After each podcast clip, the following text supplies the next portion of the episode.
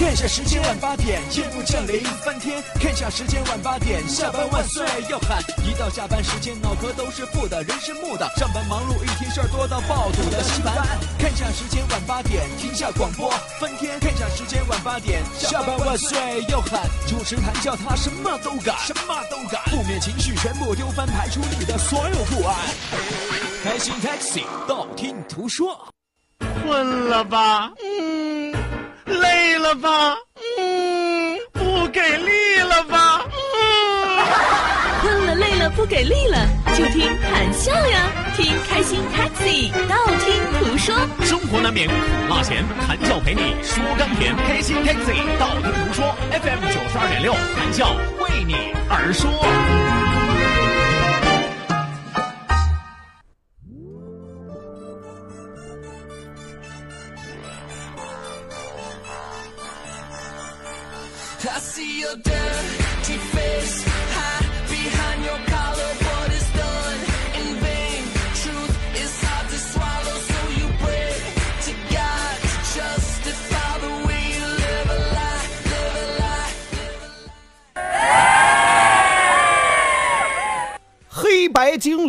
跑两端，赤条大汉闹翻天。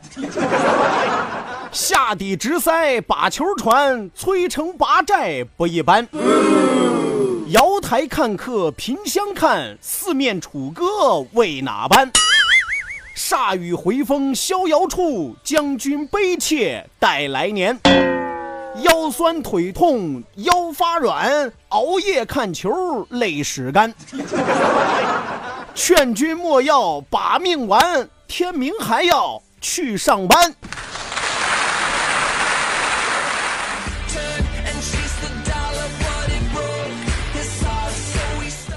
我以前写的诗都是送给大家的啊，今天晚上这诗送给我自己的，说出了一个职业球迷每天晚上是多么的快乐，但是天亮之后是多么的煎熬，是吧？最近好家伙，这球赛铺天盖地哈，又是欧洲杯，又是美洲杯，又是 NBA 啊！哎呀，睁开眼闭上眼全都是球啊，是吧？各种各样的球啊，是吧？黑白的呀，什么红的呀、蓝的呀、彩色的呀、迷彩的呀、A 的呀、B 的呀，是吧？反正各种各样的球，是吧？迎面扑来，一直充斥在我的脑海之中。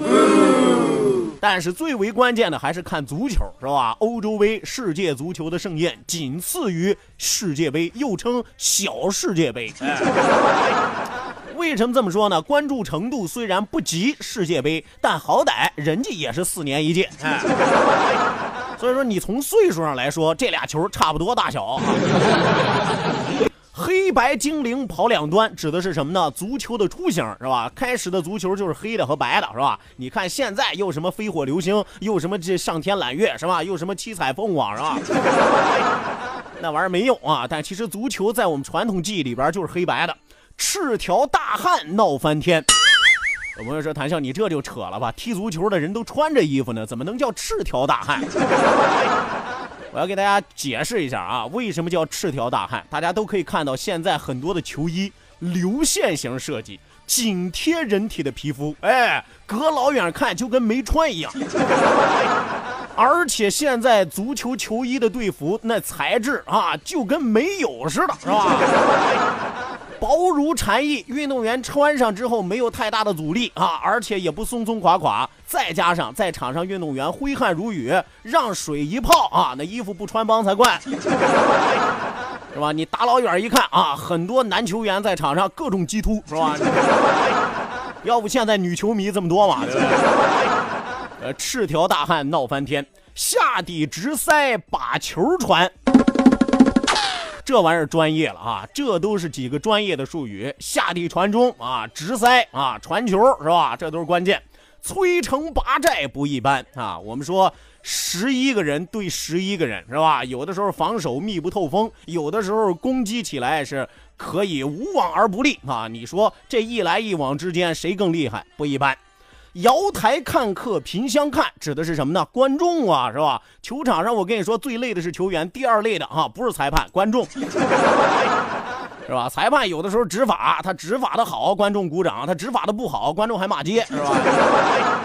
球员表现的好，观众鼓掌；球员表现的不好，观众骂街，是吧？对方球员表现的不好，观众鼓掌；对方球员表现的好，观众骂街。所以你说吧，啊，这对方的球迷表现的好，这边球迷骂街；对方的球迷表现的不好，这边球迷鼓掌。啊，那同样道理，那边球迷也这么想，是吧？所以你说吧，场上除了球员，是不是观众最累啊？瑶台看客凭相看啊，四面楚歌为哪般？啊，四面楚歌指的是什么呢？各种各样的呐喊声，各种各样的欢呼声，谁都在为自己的球队加油鼓劲儿，是吧？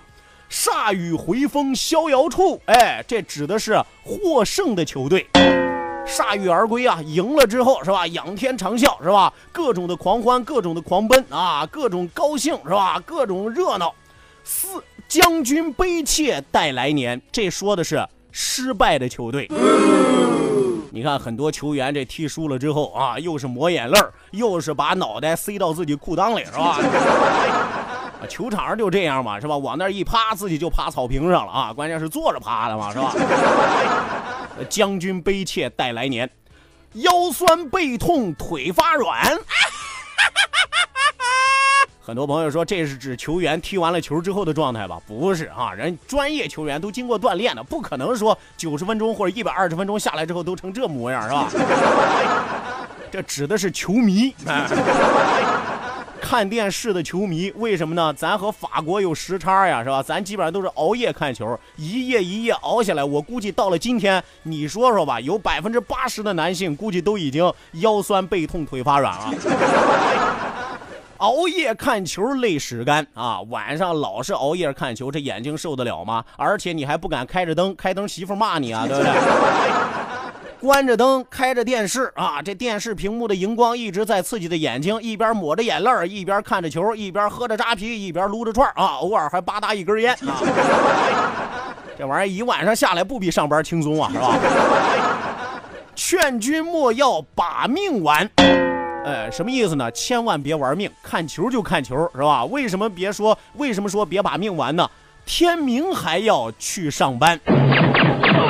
是吧？这句话点题了，多少朋友第二天可以说：“哎呀，我可以通宵熬夜看球，我第二天不用上班啊，我是老板。” 有多少人有这么好的命啊？再说，就算你是老板，你第二天不用上班吗？员工一看，呵，老板晚上熬夜看球都不上班啊，我们反正第二天也不用来了，反正他也不来，他也不知道，是吧？所以说，关键身体是革命的本钱，劝君啊，一定要注意，看球归看球，健康要摆在。第一位。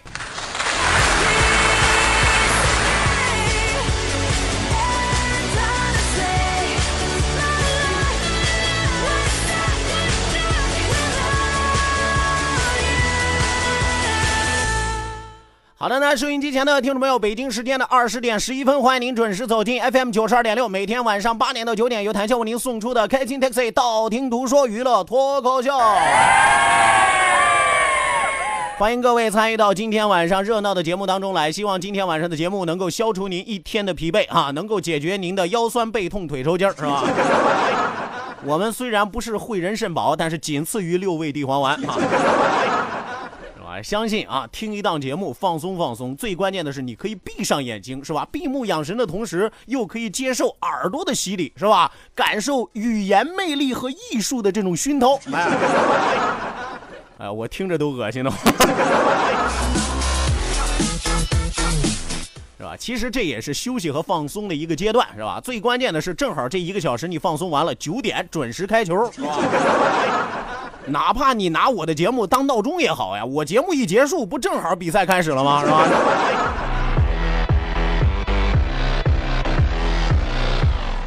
说一说，笑一笑，不说不笑不热闹，笑一笑，咱们就十年少。希望有更多的朋友今天晚上继续加入到我们热闹的节目当中来，感受前所未有的欢乐，能够激发出您原始的那种兴奋。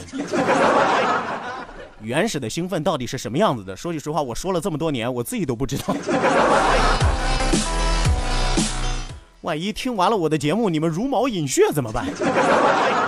你们刀耕火种怎么办？你们出去裸奔怎么办？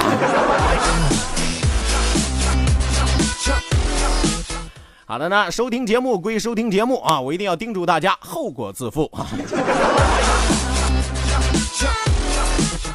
好的，那再一次要提醒到大家，记住参与我们节目互动讨论的方式，两处微信交流平台此时正在为您敞开大门。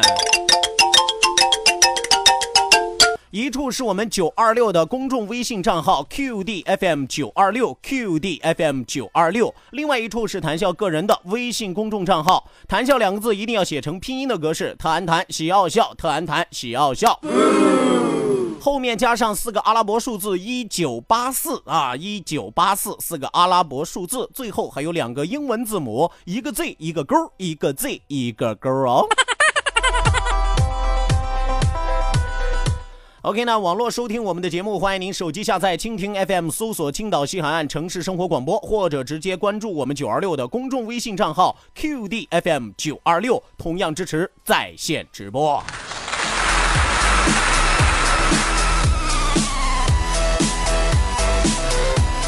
你说我说大家说，说起话来像唱歌，是吧？这就是我你们的老朋友笑哥。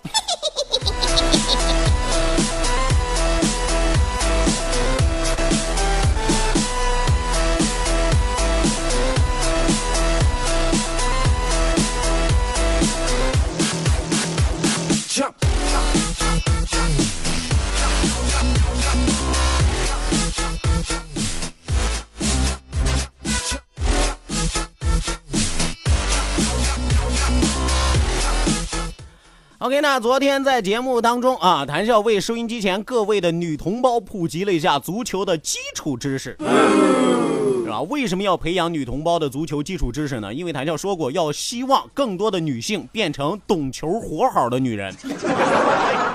啊，很多女人容易误会啊，什么叫懂球活好？哎呀，真恶心！昨天晚上解释过了，懂球就是懂足球，活好就是家务活好，是吧？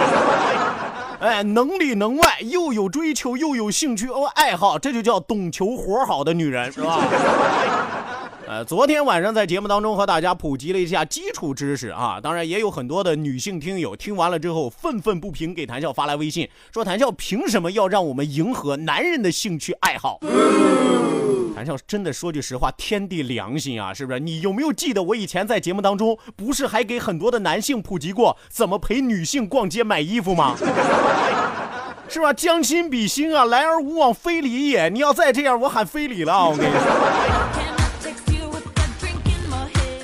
当然了，也有很多的姑娘啊表示感谢，说之前对于足球就是看个热闹，但是听完了之后觉得还是有益处的。大家想说的是，其实足球乍一看好像很简单，是吧？无非是你一脚我一脚，是吧？还有俩人可以用手抱，对不对？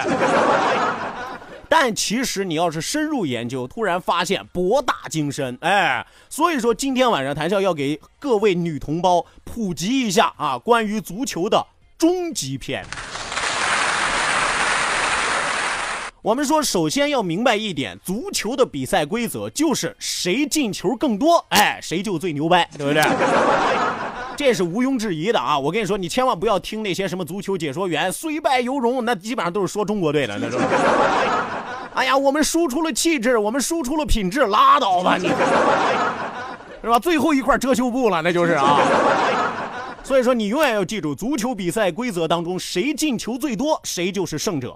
而且你只要关注比分就可以，把两支球队分清楚了。当然，提前你要探好男朋友的口风，探什么口风呢？他喜欢哪支球队，他支持谁，哎，你就主要看哪支球队，你就支持谁，对不对？千万不要害怕。哎呀，我会不会欢呼的时候比他慢半拍啊？慢半拍就慢半拍，总比你欢呼错了队要好吧？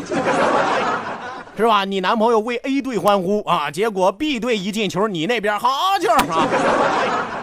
这两口子不离婚也是早晚的事儿，我跟你说。所以说我教你一个简单的小妙招啊，如果说你就盯着他，他看球你盯他，是吧？他只要喊好球，你就跟着拍巴掌；他要是喊哎呀真臭啊，你就拍大腿。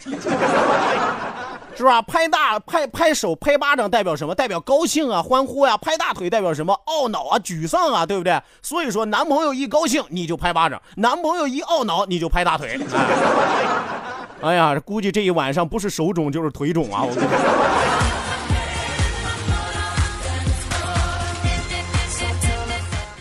是吧？还有一点是什么呢？一场比赛下来，最多可以换三个人，就每支球队可以更换三名球员，那叫什么呢？那叫做替补球员，哎，又叫做板凳球员，也叫做饮水机球员，是吧？因为板凳球员离饮水机比较近嘛，对不对？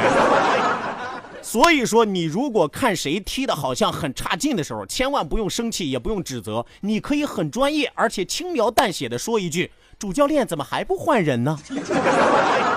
哇，我跟你说，你说出这句话来之后，你男朋友顿时对你肃然起敬，很可能他就给你跪了，你知道吗？眼光独到啊，是不是？当然了啊，当然了，如果说你有的时候突然发现，哎呀，有个球员倒在场上，呼啦超上去三五个人，你说，哎呀，这换人怎么换的不对？不是最多换三个，怎么上来五个？我告诉你，那是队医啊。Or capital H I M. 是吧？除了替补球员之外，在球场上还有一个人也是你需要注意的。通常他穿着一件黑衣服，又称他黑面包工啊，说白了就是球裁判。呃裁判这个活不好干，左右不讨好，是吧？你有时候执法的好吧，输的那支支球队也得埋怨你；你有时候执法的不好吧，两支球队都想揍你，是吧？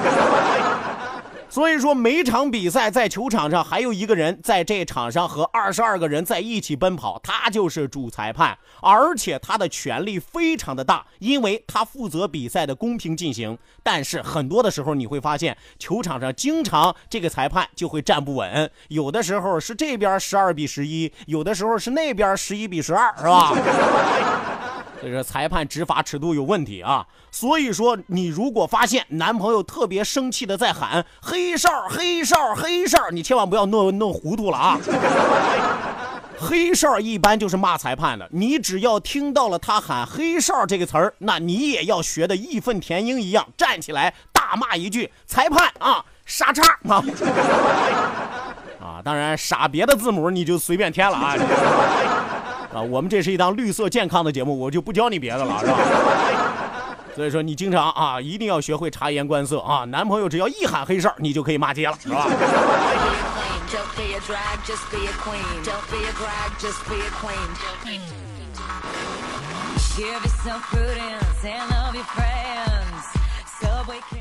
是吧？还有一点要和大家说的是，尤其是所有的女球迷，一定要知道一个非常专业的问题：每支球队踢球的十个人会有各自的一个位置，除去守门员之外啊，这十个人还有各自的位置，分别是什么呢？有前锋、中锋、边锋、前腰、前卫、边前卫。哎，这些其实你不用知道。但是你也别瞎打岔，是吧？万一你男朋友和别的朋友一块看球的时候，突然跟别人聊，哎呀，这个前腰太笨了，这个前腰太烂了，这个前腰太次了，是吧？你可千万别不懂装懂，随便接话，是吧？哎呀，我最近也腰酸，是不是坐的时间太长了？我怀疑我腰间盘突出，是吧？那玩意儿两回事儿，前腰和你那个后腰两码事儿啊，是吧？你是腰间盘突出啊，他是在场上太不突出，是吧？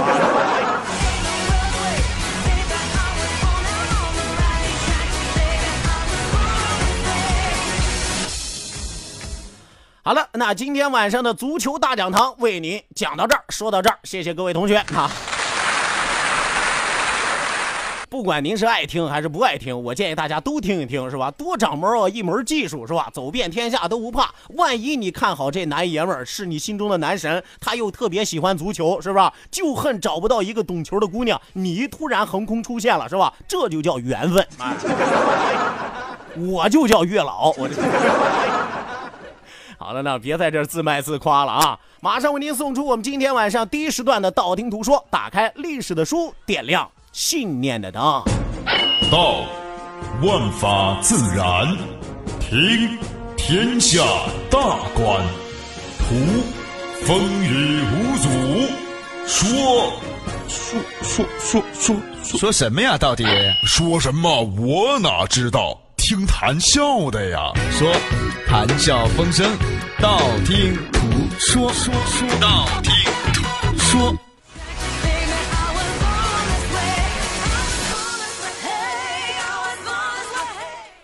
OK，那打开历史的书，谭教今天晚上继续为您盘点中国历史上十大冤假错案之李道宗。哎，一提李道宗，我估计知道的人不多啊。为什么呢？因为李道宗不算是一个什么历史名人，但是在他身上确实也背负着千古的冤屈。人家李道宗明明是一个王朝的奠基人，甚至是王朝的基石，但是因为历史流言的传颂，哎，惨变猥琐小人，哎。李道宗生于六零二年，卒于六五三年啊，活了五十一岁，估计是被活活气死的，是吧？李道宗字承范，李道宗李承范是陇西成纪人，就是今天甘肃秦安啊。李道玄从父弟啊，为唐高祖李渊的堂侄儿啊，说白了，李道宗还是皇室啊。唐高祖李渊啊，他的堂侄儿啊，唐朝初期重要的将领。一生参与过像什么破大破刘武周啊，大破王世充啊，灭了东突厥呀、吐谷浑呀，征了高句丽啊等等许多场战役啊，通通都有人家的影子啊，多爱打仗，是吧？关键是逢仗必打，是逢仗必赢，为唐王朝的统一和开疆扩土立下了赫赫战功。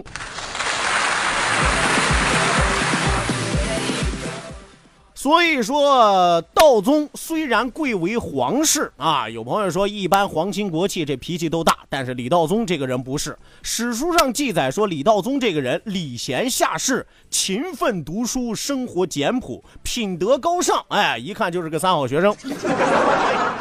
而且又极富谋略的眼光，善于谋划，作战勇敢，身先士卒，一生百战未有所失啊！这一辈子打了一百场仗，从来没有输过一场。你说这玩意儿不奇迹吗？是吧？买彩票啊，买了一百张彩票，没有赔过一分钱啊！了得！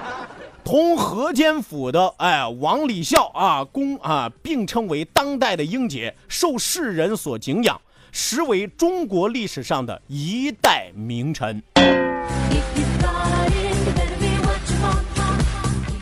说到这儿啊，我们说空口无凭啊，是吧？有朋友说谭笑，你这空口白牙嘚不嘚一说，这李道宗就成个好人了，是吧？万一我们听说过他有些下三滥的事儿呢？我要给大家举一个真实的历史的典故啊。说这李道宗晚年的时候特别特别的好学，而且敬慕贤士。哎，谁有才华，哎呦，爱的死去活来，是吧？天天追着人，给我签个名吧，是吧？哎呀，你就是谈笑啊，是吧？啊，他不认识我啊。而且从来不以势凌人，按理说功高盖主啊，这个人又是皇亲国戚啊，那你说他看人低一等也是很正常的。但是不，这个人特别的平易近人。在唐初宗室之初啊，只有他和河间郡王李孝公最受世人的称赞。有一件事情足以证明他的心胸特别的宽广。贞观六年的某一天，据说那一天李世民心情大好，说今天晚上我请客吧，是吧？啊，李世民说我去叫点外卖，是吧？美团也好，是吧？饿了么也好，是吧？是吧？大摆酒宴啊！尉迟敬德来了啊！尉迟敬德是谁？我要和大家说，尉迟敬德那绝对是李世民的左膀右臂，帮助李世民夺取帝位。玄武门之变里边就有他，是吧？晚年的时候，据说尉迟敬德死了之后啊，李世民废朝三日啊，班都不上了。哎，李世民一听啊，尉迟敬德是吧？尉迟敬德死了是吧？绩效我也不要了，工资我也不要了，全勤奖我也不要了，不上朝了是吧？而且尉迟敬德，咱们大家也都知道，他就是中国传统文化当中的门神其中的一位。哎，尉迟敬德与秦叔宝是左右门神。你看，长得比较丑、长得比较黑那个，那就是尉迟敬德。尉迟敬德也受到李世民的邀请，说今晚过来喝酒吧。但是尉迟敬德来了之后，突然发现有的人排的座位比自己排的还要靠前。哎呀，看到这儿，尉迟敬德就不高兴了，心想：我和李世民什么关系？左膀右臂啊，谁敢排在我前面？这不臭不要脸吗？这个时候，李道宗一看，哎呀，想要劝解一下，李道宗就出面了。哎呀，说这个尉迟将军，尉迟将军啊，这您别恼，您别恼，是吧？这没事儿，坐哪儿都一样，是吧？反正我们的皇上都能看见您。尉迟敬德是气儿不打一处来，听到这句话更是恼火，一拳就打在了李道宗的脸上，据说差点把他眼睛给打瞎了。你说这要换成旁人，是不是立马就得翻了，是吧？最起码那也得躺在地上碰瓷儿啊，是吧？但人李道宗没有，李道宗一点没有和尉迟敬德计较。大家知道这李道宗什么身份是吧？王朝的奠基人啊，和李世民又是皇亲国戚亲戚关系啊。当着李世民的面，你这么打我，这不等于打皇上的脸吗？是吧？但是人家李道宗愣是一句话没说，也没有和他计较，是吧？赶紧下去治伤去了。李世民看到这儿是非常的生气，所以李世民说了最严厉的一句话送给尉迟敬德，这是这一辈子他唯一批评尉迟敬德的一次。李世民怎么说的呢？说我以前一直认为刘邦对功臣做的太绝了，自己当上皇上之后，希望君臣能够和睦相处。但是看到你今天这样无法无天，我才知道当年刘邦杀韩信，那肯定是迫不得已。这句话一说，尉迟敬德当时尿了，是吧？这皇上什么意思？再明白不过了，是吧？我杀你分分钟的事儿，你在我面前装什么大个儿？你是吧？我跟你说，当年刘邦能杀韩信，我一样能杀你尉迟敬德，是吧？但是接着李世民就回了一下，李世民说：“这次我可以原谅你，你以后一定要学会自我约束、自我控制，不要日后追悔莫及，不要逼着我杀你啊！”最后一句是李世民的心里话，我替他说了。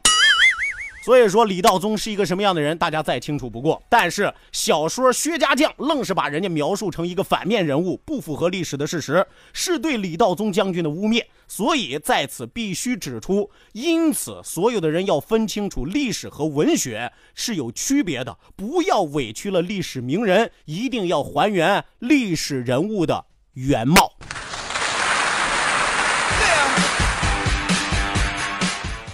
好的，第一时段的道听途说为您说到这儿，讲到这儿，稍事休息，谈笑马上回来，接着为您说。